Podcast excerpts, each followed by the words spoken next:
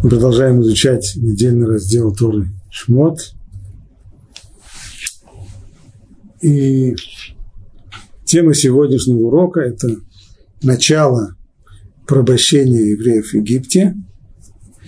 Говорили мы на прошлом уроке, как с чего все начинается, откуда корни этого события, порабощения, о том, как появился новый царь в Египте – о его опасениях, почему, почему он начал думать плохо о евреях.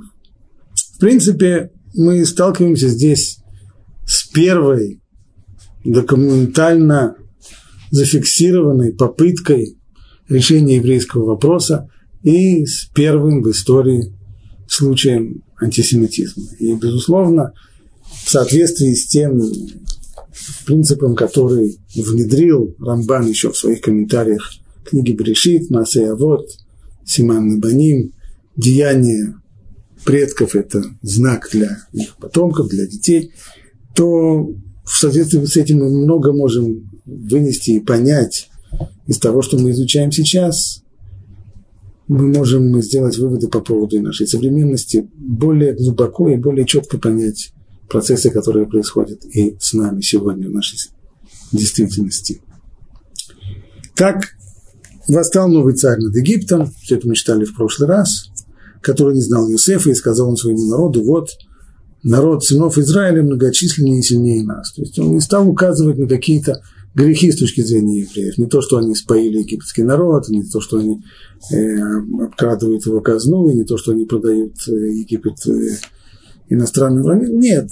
Э, проблема в том, что он сильнее и многочисленнее. Понятно, что объяснили, не имеется в виду сильнее, буквально сильнее и многочисленнее нас. Еврейский народ никак не мог быть многочисленнее египтян, которые, страна, которая была великой, просто сверхдержавой древнего мира. Имеется в виду, что они многочисленнее, чем мы того на то готовы, многочисленнее, чем мы способны это вынести и выдержать. Слишком, их слишком много для нас.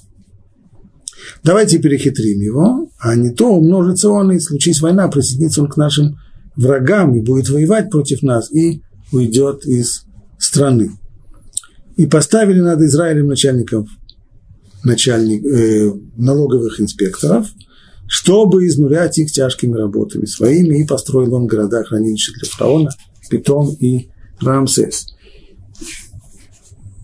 планы фараона здесь еще в этих стихах, то, что приводится здесь из его э, речи к, к своим его обращения к своим советникам, к министрам, не очень еще ясны, они, они проясняются только в дальнейшем, в ходе описания, в ходе повествования, а ясно только самое главное, что самый первый э, фазой, самым первым шагом было – наложение дани на евреев. Если до сих пор они, будучи пришельцами в Египте, они были вполне равноправными со всеми египетскими жителями, с коренными жителями, то здесь на них уже накладывается дань. Причем это дань не денежная, а повинность.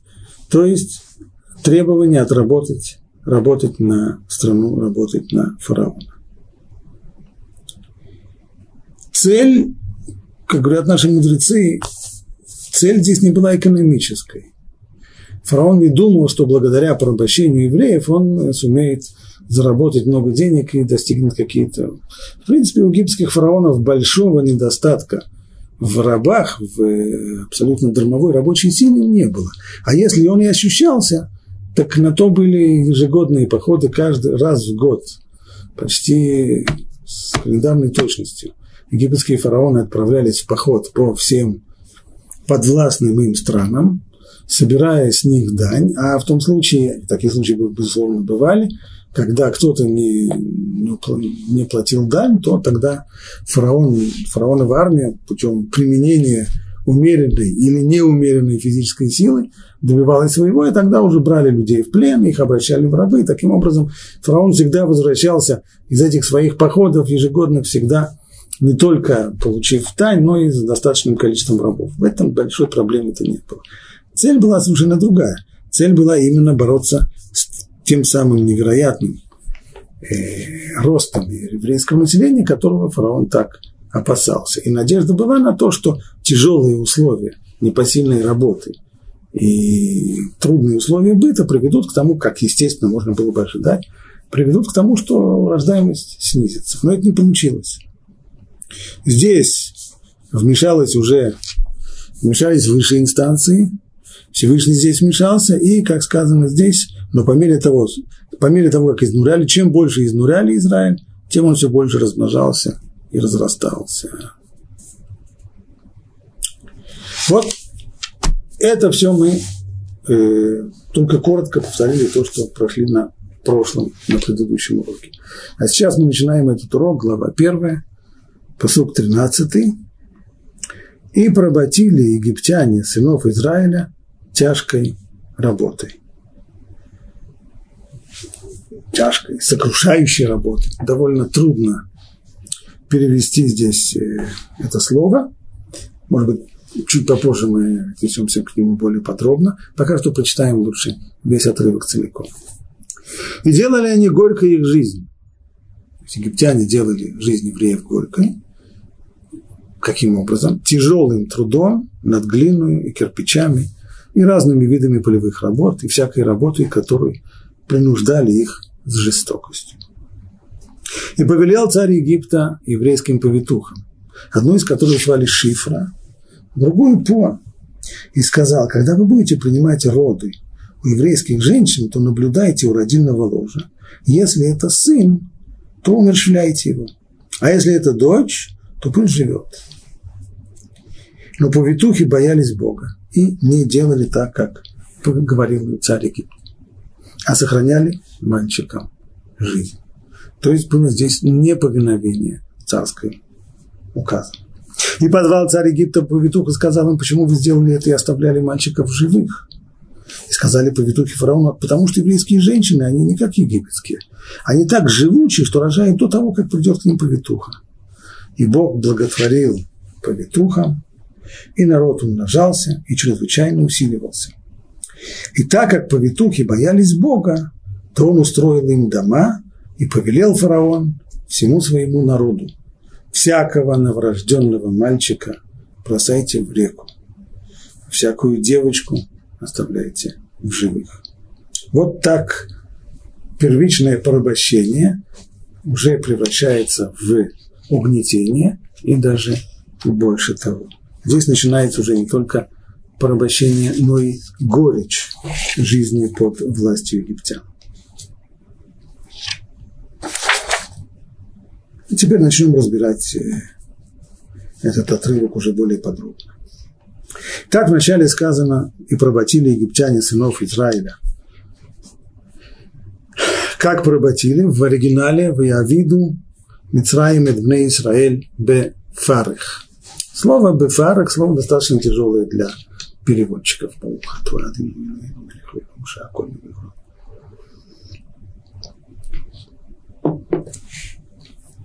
Лифарех, лифрох, этот корень, он означает что-то разбивать на мелкие части. Близкое к нему слово лифарер, то есть э, просто вот э, растирать в, в крошки, крошить. Какое, какое это отношение имеет здесь? Мы видим, что уже наши мудрецы, это не только современные переводчики, им достаточно трудно это переводить, но уже мудрецы Талмуда тоже задавали себе вопрос, как правильно объяснить этот, э, это выражение. И уже достаточно обычно для нас есть два подхода. Прежде попытаться объяснить пшат, а затем драж. Пшат означает не буквальное значение, а понятие, что здесь может быть э, метафорическое выражение. То есть, что, каким образом порабощали? Порабощали тяжелой работой, и эта работа такая, которая просто сокрушает, разбивает, разбивает человеческое тело. Каждый знает, что тот, кто тяжело-тяжело работал, на завтрашний день он встает, у него ощущение, что все тело разбито. Так люди говорят, у нас это принято так говорить. И, кроме того, сокрушающее воздействие на человека оказывают тяжелые условия, это уже давит и на психику его. То есть здесь сокрушаются не только физические силы организма, но сокрушаются здесь еще и, и личность, сокрушаются здесь еще и психические силы и, и, и устои человека. Поэтому это то, что здесь имеется в виду. То есть, так Раши приводит, какой же здесь пшат, тяжкой, изнурительной, непосильной работой, то есть таким тяжким трудом, который сокрушает тело. И это соответствует первому значению слова парах, то есть что-то дробить, крушить, ломать. Это пшат. Драж, как известно, он требует буквального понимания. Бефар. Как это? Что это порабощение бефара? Говорят наши мудрецы, нужно читать это слово бефарах, беферах, то есть его, его читать как слово составное, составляющее, состоящее из двух слов. П, уста, рах, мягкий, мягкими устами. То есть порабощение было мягкими устами. Как это мягкими устами? Э, об этом говорили мы уже на прошлом уроке. То есть первые шаги к порабощению были вовсе не такими, как можно себе представить, что вдруг объявили евреев незаконными, вдруг объявили их лишенными гражданских прав и превратили их в рабов. Все было не так. А поначалу фараон обратился ко всему населению страны с призывом помочь стране в тяжелую для нее минуту, тяжелое экономическое положение, разруха, еще что-нибудь. И он сам, для того, чтобы воодушевить людей, сам вызвался отработать целый день на, на стройках и попросил у всех, чтобы все бесплатно работали на стройках, но евреи не могли стоять э, со стороны и наблюдать, поскольку они чувствовали себя вполне к тому времени уже патриотами своей э, новой страны и приняли участие в этом субботнике, воодушевленно трудились, и только потом, потом, потом этот субботник повторился еще раз, еще раз, еще раз. В конечном итоге мы объяснили, что теперь это уже не добровольный субботник, а теперь это уже совсем не добровольный, не только субботник, а и воскресник, и вторник, и понедельник, и, и всю неделю, и, и так далее. То есть было здесь, была здесь хитрость при, применена, и это вполне отвечает тому, что говорит фараон своим советникам. Он не выкладывает им весь свой план действий, но одну фразу он им говорит. Давайте перехитрим его. Ну, вот так он и действует. То есть порабощение было бефе, рах, все это было вполне не жестоко, а именно это было было достигнуто через вот такие вот мягкие речи, которыми фараон обращался к, к евреям, но кончилось все это довольно печально. И делали горькой они их жизнь, тяжелым трудом над глиной и кирпичами, и разными видами полевых работ, и всякую работу, которую принуждали их жестокостью. То есть помимо основной работы на стройке, сооружении кирпичей и стройки, Помимо этого, евреи занимались еще и всякой полевой работой и всякими другими видами работы. И повелел царь Египта еврейским повитухам, одну из которых звали Шифа, а другую По. Здесь начинается новый, новый этап. Обращение к повитухам для чего? И сказал, когда вы будете принимать роды у еврейских женщин, то вы наблюдаете его родильного ложа. Если это сын, умерщвляете его. А если это дочь, пусть живет. Но повитухи боялись Бога и не сделали так, как сказал им царь Египта. Повитуха Тору называет их именами. Шифра и По. Очевидно, именно этим нам должны что-то сказать, иначе зачем они приводятся. Но с другой стороны, с женщинами такими именами мы встречаемся в первый раз. Тогда зачем женщина называются эти имена, если мы их никогда раньше не встречали и никогда в дальнейшем не встретим? Э, достаточно будет сказать, что еврейские повитуки, праведные женщины, отказались сотрудничать с фараоном, и вместо того, чтобы убивать еврейских мальчиков, наоборот, старались сохранить им жизнь. Мудрецы наши говорят, быть такого не может, если они уже здесь упомянуты, то мы с ними либо уже встречались, либо в дальнейшем мы уже встретимся. Случайных, случайно упомянутых имен в Торе нет.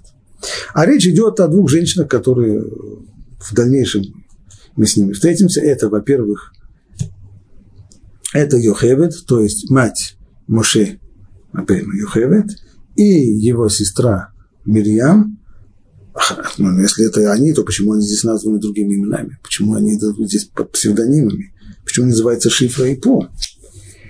Говорят мудрецы, что эти имена здесь, как, э, как часто бывает, это не единственный случай в, в Торе, в, в книгах пророков, где человек выступает под несколькими именами.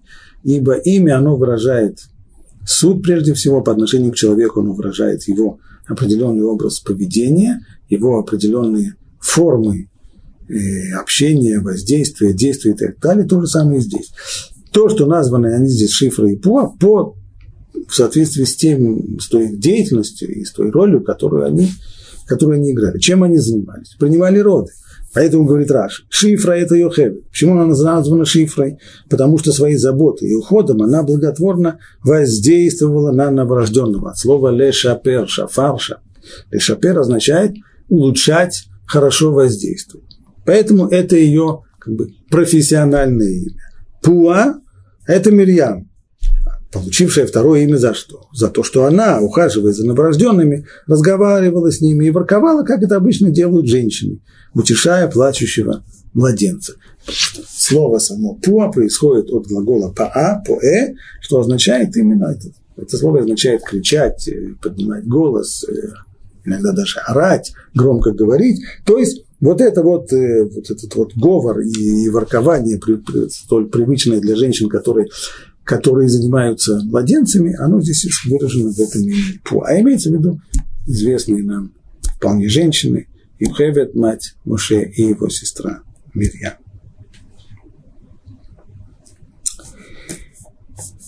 Дальше говорит Тора, но повитухи боялись Бога и не делали так, как говорил царь Египта, а сохраняли мальчикам жизнь. Немножко здесь есть тавтология. Фараон потребовал от них, чтобы они убивали мальчиков, а они не делали так, как он говорил царь Египта. Что это означает? Что они не убивали, то есть сохраняли им жизнь. Зачем Тора после этого повторяет еще раз? Как здесь сказано? Они и но повитухи боялись Бога и не делали так, как говорил он царь Египта, а сохраняли мальчикам жизнь. Понятно, что если они не делали, не подчинились фараону, то они сохраняли мальчикам жизнь. Что это имеется в виду? Раши здесь приводит со слов мудрецов, что понимать это нужно так, что сохраняли им жизнь доставляли им пищу. То есть не просто сохраняли жизнь в том плане, что не умерщвляли, нет, а еще и проявляли определенную дополнительную заботу над сохранением жизни. То есть заботились об их пропитании, о питье и так далее. Так далее. Вопрос, где это видно, где это слышно.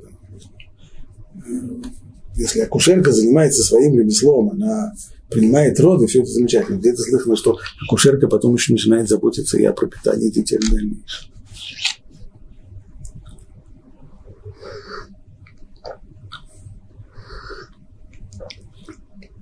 Скорее всего, понимать это надо так. Конечно же, фараон говорил с двумя акушерками совершенно конфиденциально. Мы видим, что он действует хитростью. Он не придал э, огласке этот свой указ еврейским повитухам. Скорее всего, они тоже никому не рассказывали о том, э, что фараон от них потребовал.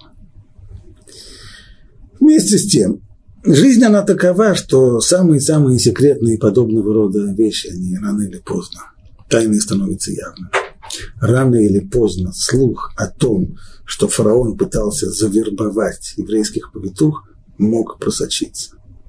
И если бы случались такие трагические случаи, и выходило бы, что кто-то бы умирал сразу после родов, или даже, может быть, через некоторое время после родов, то та самая худая молва быстро бы связала слухи, которые были о том, что еврейских повитух пытались вербовать, и вот факт, что здесь умер ребенок, там умер ребенок. Скорее всего, эти повитухи повинуются фараону. Поэтому, попав в такую ситуацию, они не только что имели достаточное мужество отказаться и не выполнять указ фараона, но и к тому же старались смыть себя всякие возможные подозрения, делали все, чтобы, не дай бог, никто из детей не умер, заботились об их э, пропитании, заботились о сохранении их жизни в особенности.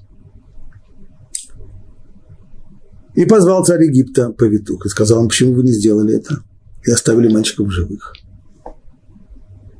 И сказали повитухи фараону, а потому что еврейские женщины, они не как египетские, они так живучие, что рожают до того, как приведет, придет к ним повитуха. Здесь тоже достаточно сложный для перевода и для объяснения оборот. И в оригинале сказано, почему, почему они этого не сделали. כי חיות הנה, потому что еврейские жители, женщины, они חיות. Слово חיות, оно сюда как-то совсем не лезет. Какие значения из этого слова חיות? Хая – это, во-первых, животное, зверь, зверюга какая-нибудь. Причем еврейские женщины не, не звери, не животные. Второе, хая, это означает живая, живую. Тоже непонятно. Понятно, что они живые. Если, если, если у нее нужно принимать роды, так она живая. Но от того, что она живая, не знает, что повитуха ей не нужна. Любая, любая женщина, которая рожает, она живая. И повитуха ей нужна. Тоже непонятно. Есть еще третье значение. Это уже правда. В таком значении в Танахе на языке Торы или пророков слово «хая» не употребляется, но в языке мудрецов, в Мишне слово «хая» означает как раз акушерка, повитуха.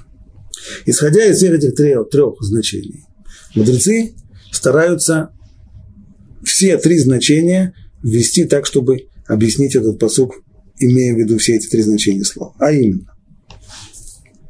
То есть сначала мы привели здесь, они так живучи.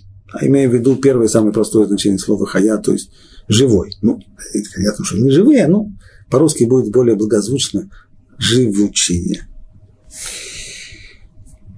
Первое объяснение Раши приводит, что означает, что, что означает хайоты. Это опытные в родовспоможении, то есть они обходятся без посторонней помощи. Иными словами, каждая из них, она как дипломированная акушерка, сама себе принимает роды, то есть, иными словами, не нуждается в акушерке вообще.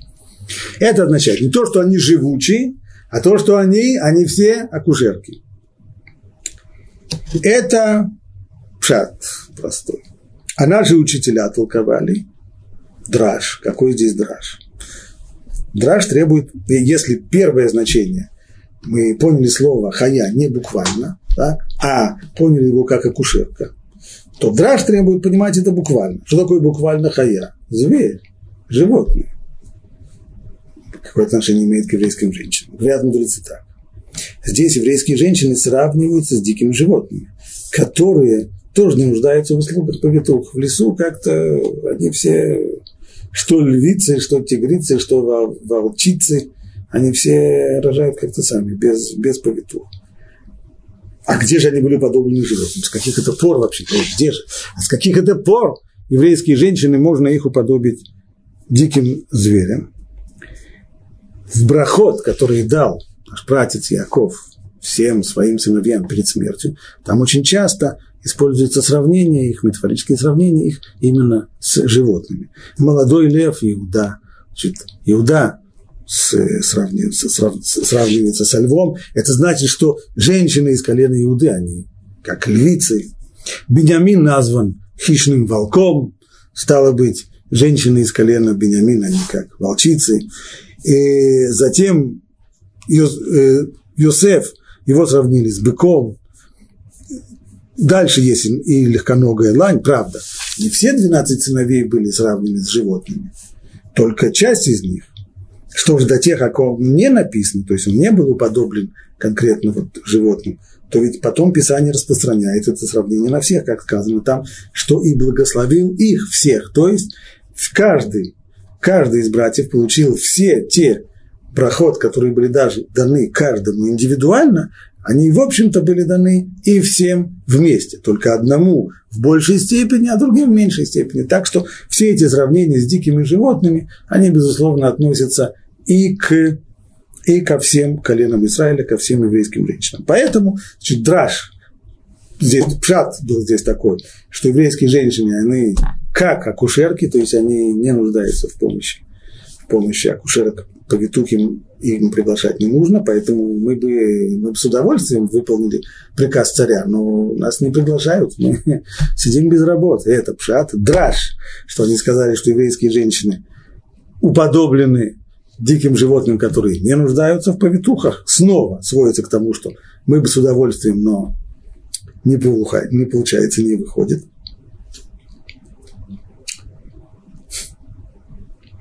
Это объяснение Раши.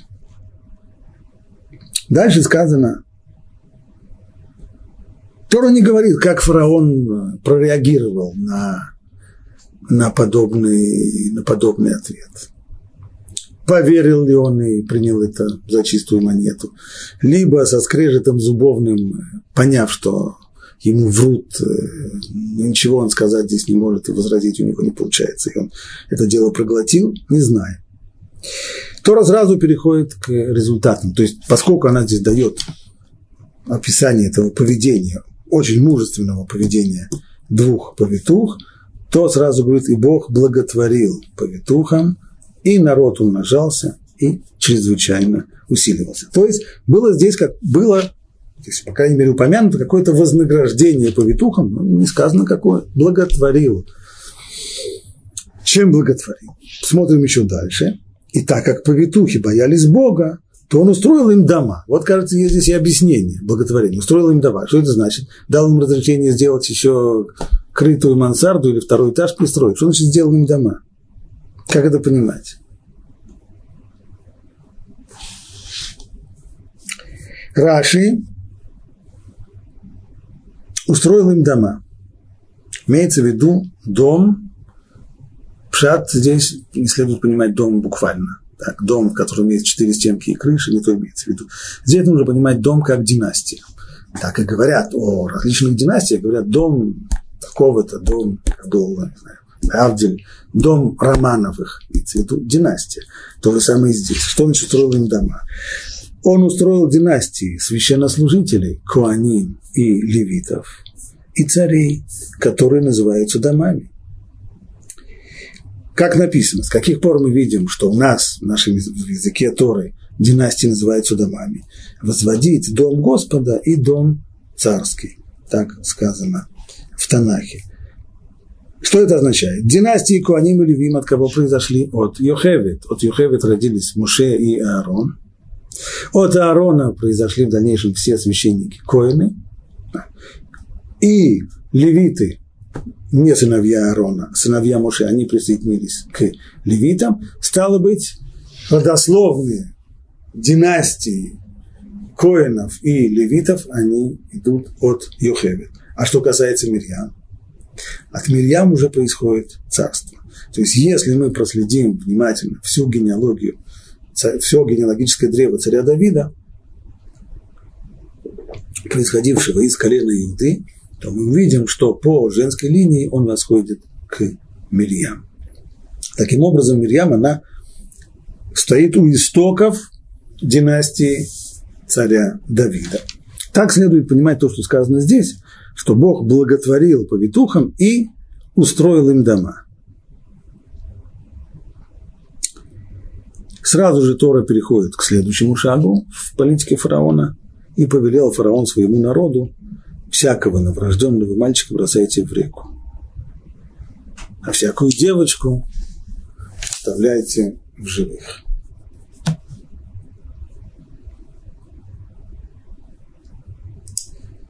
Происходит ли здесь изменение? До сих пор мы видели, что фараон действует скрытно, хитро, с хитростью. Так, так он начал. Все началось с того, что он сказал, Аванит Хакмало, давайте мы ухитримся против него будем действовать с хитростью. Здесь казалось бы, что он меняет курс и повелел фараон всему своему народу, всякого новорожденного мальчика бросайте в реку. Прибавим здесь еще один вопрос. Вопрос задает Рамбан. Задает он его намного выше. Мы к этому вопросу Рамбана подходим только сейчас, именно потому, что у Рамбана свой специфический подход к комментарию Тор. В отличие от Раши. Раши, его методика такова. Он останавливается на каждом непонятном слове, на каждом непонятном выражении, предложении и локально комментирует его. Иногда привлекая, скажем, там, где есть противоречие, там, где, где две фразы противоречат друг другу, и они находятся в разных местах, то Раши их привлечет. Но принцип его, прежде всего, он комментарий всегда локальный, на месте, дробит текст на предложение и рассматривает их по предложениям и по отдельным словам. В отличие от Раши, Рамбан пишет совершенно иначе. Он смотрит на текст с, высот, с высоты птичьего полета, берет сразу целый массив большой текста, собирает целый ряд вопросов, целый ряд сложностей, которые есть в этом тексте, и выдает комментарий, в котором он решает проблемы вот всего этого массива. В дальнейшем этот, этот метод находит самое полное свое выражение в комментариях более позднего комментатора Бенецхака Барбанеля.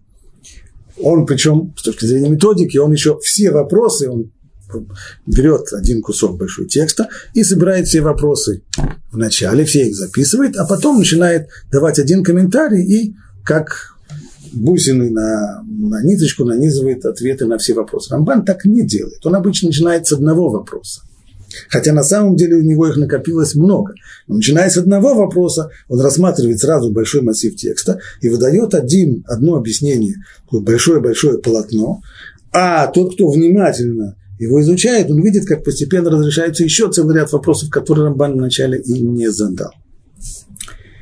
Так вот, Рамбан в самом еще, в самом начале текста, там, где говорится, что фараон сказал своим советникам, давайте ухитримся против него, вот там Рамбан и задает этот свой вопрос. Вместо того, чтобы пересказывать, лучше я его почитаю. Вопрос э, очевидный. Почему? Напрашивается сам собой. Почему фараон, властитель, неограниченный правитель огромной колоссальной страны, власть которого почти безгранична. Почему ему нужно ухитряться против, э, против евреев? Почему просто не отдать приказ и, и, и с ними разберутся? В чем дело? Почему он должен действовать так хитро? Почему он должен приглашать к себе повитух, заниматься, перешептываться с повитухами, давать ему какие-то указы? Почему он так действует странно? Вот ответ Рамбана на этот вопрос. Фараон и его советники не могли отдать приказ убить их, поскольку это было бы великим преступлением без причины убить, погубить народ, пришедший в страну с разрешения предыдущего царя. Да и жители земли не позволят совершать такое злодеяние, а с ними он советовался. Вдобавок, сыновья Израиля многочисленный и сильный народ, и смогут постоять за себя. Поэтому фараон сказал, что надлежит действовать хитростью, чтобы евреи не заподозрили вражду к себе, и поэтому установил для них налог. Ибо так принято, чтобы пришельцы платили налог царю. Так это было и у Шломо, у царя Шломо конечно. А после этого тайно велел повитухам убивать во время родов мальчиков, так, чтобы даже матери не догадывались об этом а потом заповедовал своему народу, всякого новорожденного сына бросайте в Нил. Он не хотел приказывать своим палачам, чтобы они убивали евреев или бросали детей в Нил, а сказал народу, чтобы каждый, обнаружив еврейского ребенка, бросил его в Нил. Если отец ребенка возопит царю или градоначальнику, то ему скажут, чтобы он привел свидетелей, и виновный обязательно будет наказан. А как только фараон предоставил египтян свободу действий, Многие из них стали тайно проникать в еврейские дома по ночам и выносить детей, поэтому сказано, не могла дольше его скрывать. Так, Рамбан указывает три причины, которые и привели фараона вот к такому образу действий. Три причины, по которым он не мог отдать приказ своей армии или полиции, или тайной полиции разделаться с э, евреями. Мы сейчас прочитаем это внимательно и изучим все то, что он говорит, потому что это чрезвычайно ценный, ценный комментарий. Так самое первое. Фараон и его советники не могли отдать приказ убить их, поскольку это было бы великим преступлением. То есть это вероломство. Люди так не делают. Вероломно, без причины, просто так погубить народ, пришедший в страну с разрешения предыдущего царя. Не просто какие-то э, нелегальные иммигранты, которые просачиваются через, через границу. Нет, они пришли с разрешения предыдущего царя, и все, и, и все по закону, и все. Взять сейчас вдруг ни с того ни с сего, взять их и перебить, это преступление. Первый вопрос очень странно. С каких это пор тираны и деспоты типа типа фараона обращают внимание на преступления и так далее. Перед нами же на самом деле, как, как в дальнейшем выясняется личность фараона. Ну, тиран, деспот и мерзавец, в общем. Ему это важно, ему, ему это не хочется запятнать себя преступлением. Утверждает Рамбан, да, конечно. Да потому что люди, которые совершают самые-самые ужасные действия в жизни и в истории, люди, на совести которых лежат многие преступления, все-таки, все-таки в конечном итоге они остаются людьми. И осознавать то, что они творят преступления, для них тяжело. Иногда людям хочется, им кажется, что если есть люди, которые делали жуткие-жуткие вещи в истории, совершили на, люди на совести и ответственности которых лежат, лежат тяжелые преступления, это какие-то исчадия, исчадия ада просто. Просто отребья, отбросы рода человеческого, иногда так говорят. Ну, например, каждый раз, когда э, в нашей, в нашей стране упоминают э, злодеяния фашистов во Второй мировой войне, обязательно пользуются всякими этими словами, отребья, отребью человечества. Это еще оттуда идет э, хил атамина и нуши и так далее. Тот, кто внимательно познакомится с историческими данными, познакомится с, с фотографиями, с, с кинопленками, на которых засняты те самые люди, которые все это творили. Он видит ужасающую вещь, то, что называется сегодня банальностью зла. Те, кто творили все эти вещи, они люди, такие же, как все. Они не из чадиада. Они обычные, нормальные люди, которые творили преступления. Человек обычный, нормальный, может сотворить преступление. Да, поставьте его в определенные условия, и он это сделает. Но человеку этому все равно всегда, каким, какие бы, сколько бы он на свою совесть не взял уже преступление, ему всегда это неприятно. Мы видим, всегда люди стараются скрыть свои преступления. Они большинство людей, совершавших жуткие преступления, они ими не хвалятся. Если, как говорил тот сам Рамбан, Масея вот Симан Лебаним, то, что случилось с нашими предками, это знак их потомкам. Посмотрим, если мы сегодня возьмем учетные книги концентрационных лагерей времен Второй мировой войны, даже больших концентрационных лагерей, в которых погибли десятки и сотни тысяч людей, мы не найдем там указания на то, что люди уничтожались. Все записаны с немецкой пунктуальностью. Человек, ну, имя, фамилия, его номер, который он получил, как арестант лагеря. И против него будет записано э, э, уничтожен при, попытке к бегству, расстрелян за воровство, умер от э, болезни, умер от тифа и так далее, и так далее. А где сотни тысяч людей, которых отправляли в газовые камеры? Нету таких. Вот очень интересно, а что немцы стеснялись того, что разве они не, не, не говорили со всех возможных трибун о том, что они собираются заниматься окончательным решением еврейского э, вопроса и так далее, так далее? Да, при всем при том, хотели заметать следы.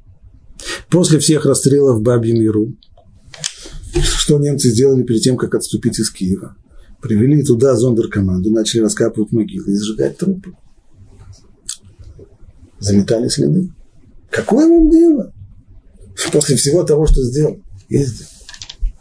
Не в, не в состоянии, не хочется.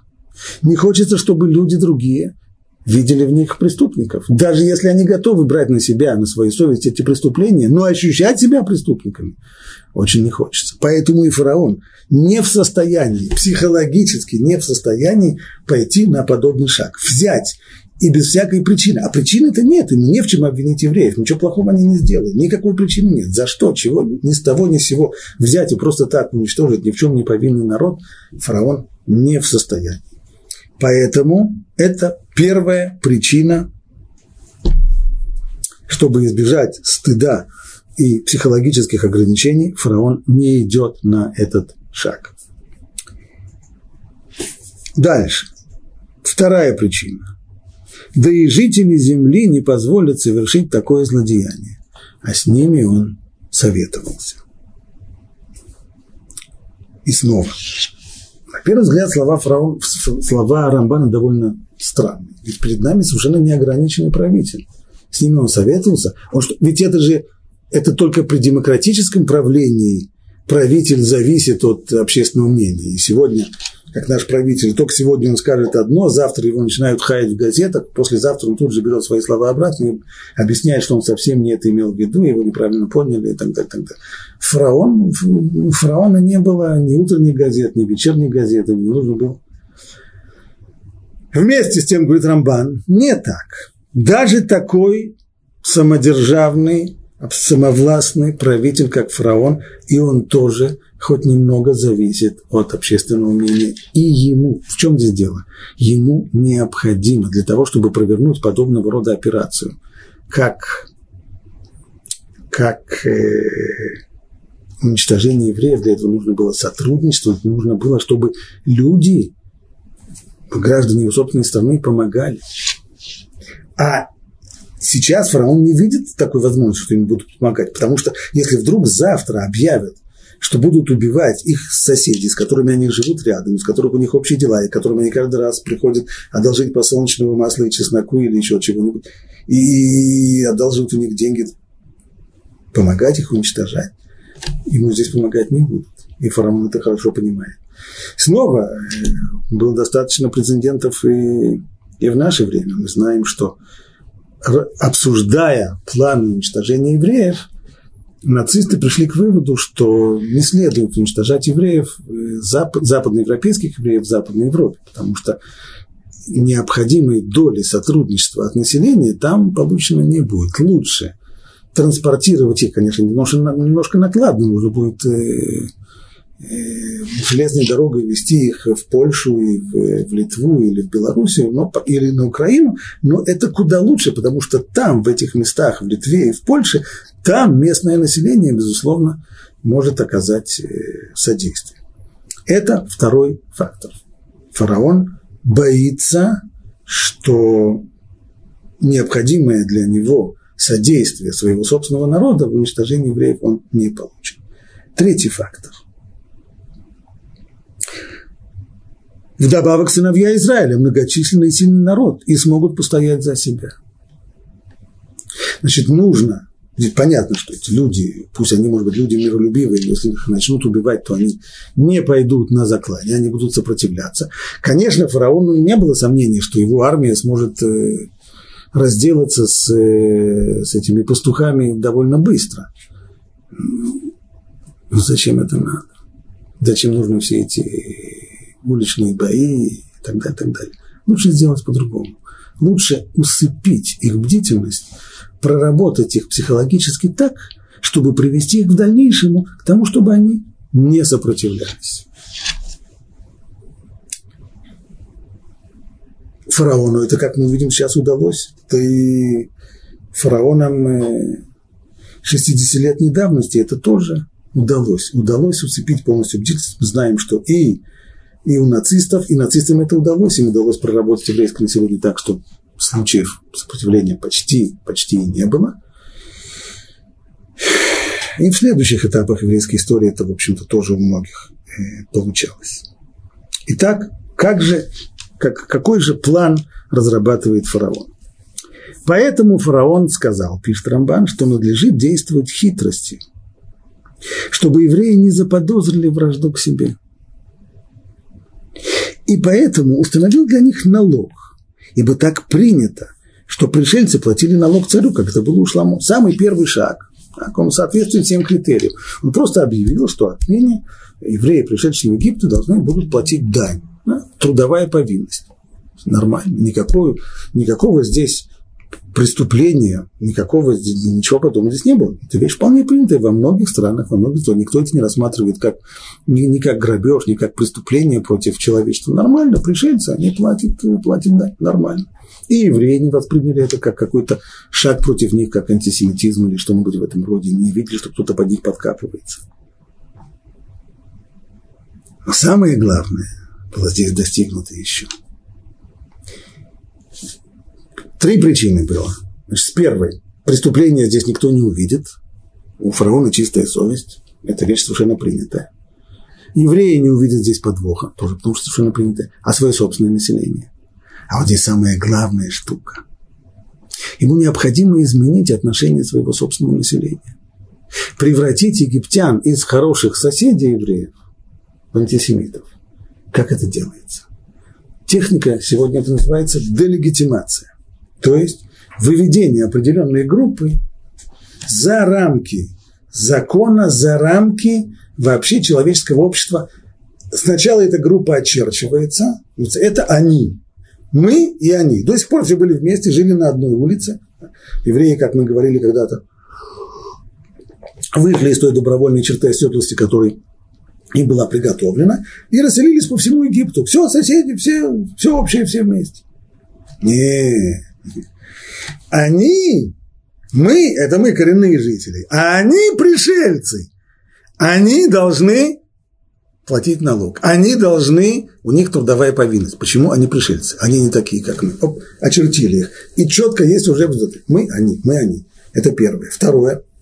Сам тот факт, что на них начинают, э, что их лишают прав и накладывают на них различные повинности, которые основное население не несет, постепенно-постепенно в, в сознании людей внедряется, что это люди второго сорта, третьего сорта, на них не распространяются ни законы страны, ни права гражданина, ни понятия человеческой морали. Это, это они, они другие, это не мы. И вот это тоже достиг фараон тем, что наложил вот эту вот дань повинность на евреев. И скоро мы увидим, насколько хорошо было это продумано и как это было психологически точно сделано, как это сработало. А после этого он тайно повелел повитухам убивать во время родов мальчиков, так, чтобы даже матери не догадывались об этом.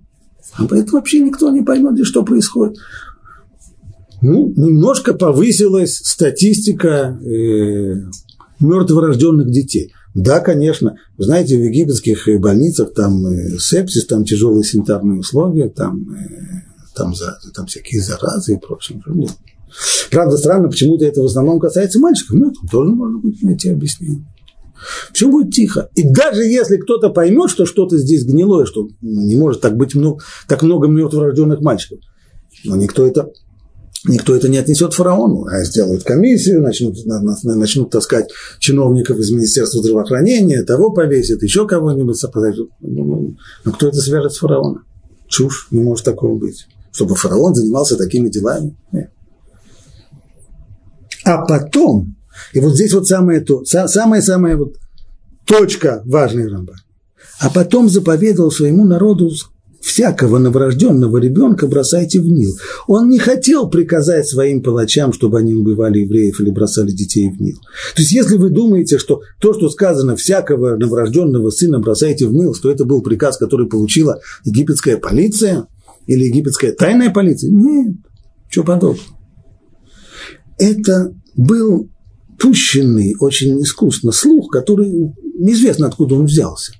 Но создалась такая обстановка, в которой было понятно, что чтобы каждый, обнаружив еврейского ребенка, бросал его в Нил. То есть понятно, что если обычный простой человек, если ты выходишь на набережную, и ты видишь, еврейский ребенок где-то там играется в песочек на, на берегу реки. То есть нужно посмотреть направо, как при переходе улицы, потом налево, потом еще раз направо. Если никого нет, то и бросил туда. Продолжает Рамбан. И если, если вдруг человек будет неосторожен, дурак какой-нибудь не посмотрит хорошо направо-налево, его засекут. И если отец ребенка возопит к царю и градоначальнику, то ему скажут, что он привел свидетелей, конечно. Египет – это страна правовое государство, у нас все, у нас закон, у нас право, у нас, у нас власть, у нас э, суд есть, безусловно, но нельзя же просто по обвинению отца приговорить человека за, за убийство. Для этого должны быть доказательства, свидетели должны быть. Приведи свидетелей. Ну, где же найдешь свидетелей, когда люди же все это делают тайно, втихаря, так, чтобы не увидели. Но если даже будет такая штука, будет какой-то облом и придут свидетели, ничего, свидетели потом исчезнут. Один попадет под поезд, второй утонет в бассейне, третий отравится еще чем свидетели не исчезают. А если даже не исчезают, ну, начинается судебный клин, иными словами, скажут ему, чтобы он привел свидетелей и виновный будет наказан. Ну, понятно, что, что люди будут ходить безнаказанными. То есть, то, что фараон здесь сделал, это не то, что он объявил официально. Не было никаких, э, как, как во времена царя Хашвироша и Амана, когда, как, когда были вывешены плакаты на, на площадях, и все знали, что, что в дальнейшем что-то произойдет. Здесь ничего не было, не было никаких плакатов, никакие, никакие царские герольды не объявляли никаких указов, но создалось ощущение того, что эта вещь безнаказанная. То есть, если ты кого-то из евреев прибьешь, пришьешь, то сойдет тебе это с рук. Безнаказанность. Безнаказанность еще больше внедрила в сознание людей, что евреи – это не просто второй сорт, а это уже третий, четвертый сорт.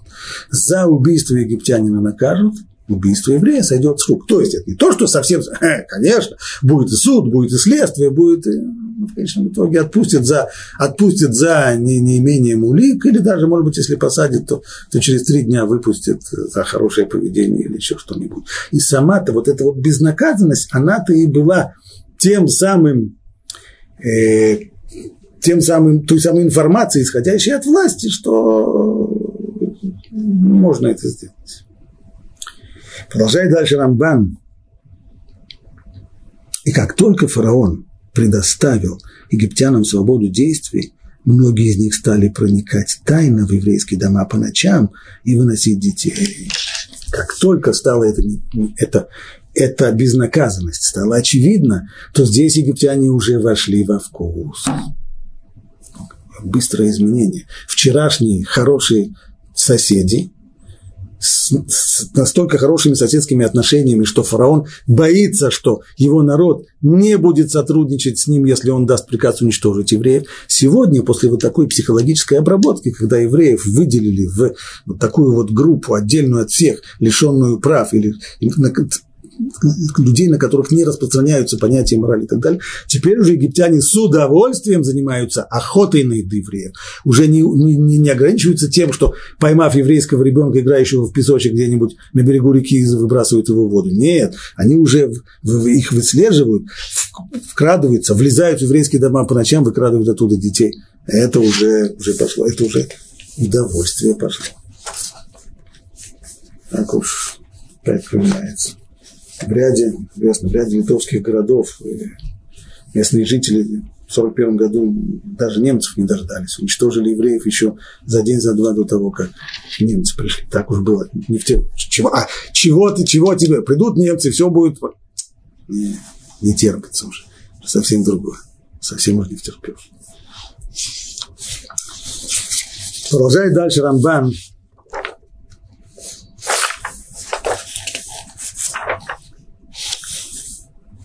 И представляется, что такое положение дел, когда происходили вот эти вот э, убийства, продолжалось совсем недолго. Почему? Откуда он это знает? Ибо при рождении Аарона, заглядывая вперед, мы знаем, что вот эта вот ситуация, когда, когда бросали э, детей в, э, в воду, была связана с рождением Моше. Но ведь Моше у него были и старший брат, и старшая сестра при рождении Аарона этого еще не было. А разница между ними всего несколько лет. А после рождения Муше уже прекратилась. Быть может, почему это прекратилось? Быть может, дочь фараона, которая спасла Муше, сжалившись над Муше, попросила у отца, чтобы этого больше не происходило. Или же просочились слухи, что истребление младенцев совершается по воле фараона, и он тотчас же отменил свой указ. Снова концы в воду. Основной принцип. Фараон не хочет оставлять следов. Пока все шло тихо, и пока это рассматривалось как спонтанное возмущение народных масс против евреев. Порядок, нормально. Но как только стали ходить слухи, что это инспирировано свыше, что капает все это свыше, фронт тут же убрать и прекратить моментально. Тут же начали наказывать тех, кто убивал евреев, посадили нескольких, э, как кого-нибудь еще и повесили. Все, тут же все прекратилось, все тихо. Концы в воду. Опять же, вспоминая современные события сегодня, историки говорят, с одной стороны, вроде бы ясно, что Сталин в конце жизни планировал э, расправу над евреями.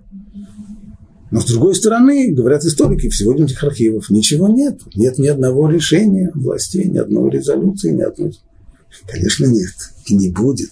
И никогда не будет. Такие люди всегда постараются не оставлять следов. Самый первый из них фараон. Он, он их главный учитель. Как только просочились слухи о том, что истребление младенцев совершается по воле фараона, он тотчас же отменил свой указ. Также возможно, есть еще одна возможность, что все делалось по советам астрологов, как это объясняют наши мудрецы. Об этом отдельно, но в любом случае на протяжении длительного времени фараон действовал с хитростью, чтобы его причастность к голодеяниям не открылась. Фараон должен был оставаться вне всяких подозрений. Это действуют всякие мест, люди, хулиганы, может быть, даже какие-нибудь местные начальники местного характера, но, но ни в коем случае не центральная власть, не фараон. Поэтому-то евреи сказали, и здесь Рамбан решает еще одну серьезную проблему. А именно, в конце раздела Шмот, когда уже Муше направляется к фараону и требует от него отпустить евреев, фараон, выслушав его, поднимает его на смех, а потом решает, что если у евреев есть идея о том, что, о том, что они хотят уйти и служить Богу, это значит, они не слишком заняты на работу, поэтому нужно им только дать побольше работы, и тогда сказано так.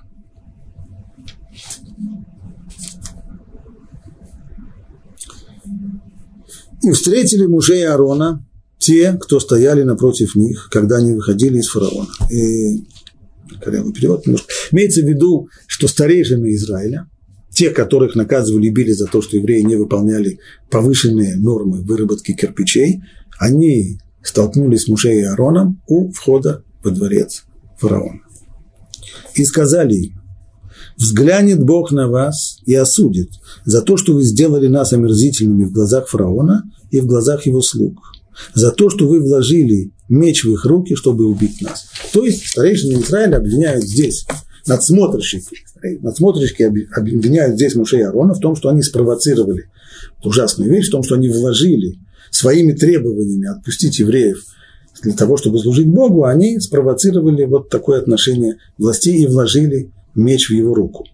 Спрашиваю задачи, какое может быть, как можно так обвинять Муше Арона? Да фараон уже давным-давно занимается тем, чтобы извести всех евреев и давал все эти приказы про то, чтобы убивать еврейских младенцев и во время родов, и выбрасывать их в реку и так далее. Так почему они сейчас обвиняют, что вы, Муше и Арон, вложили фараону меч в руку, чтобы уничтожить нас?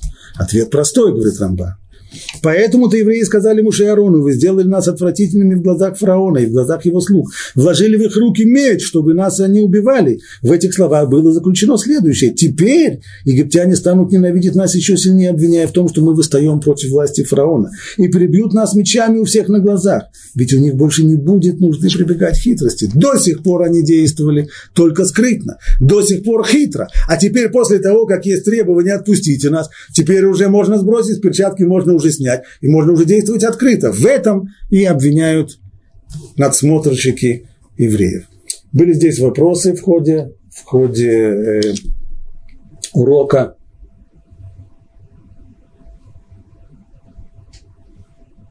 Вероломно люди так не делают, похоже на действия России в некоторых местах. Так, может быть. Э, э, почему евреи не протестовали?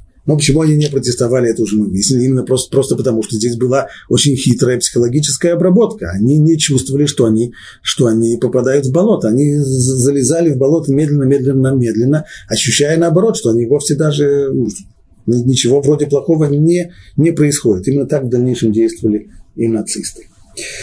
Окей, на этом мы урок сегодняшний заканчиваем, а уже о том, как развивались события дальше, будем говорить на следующей неделе.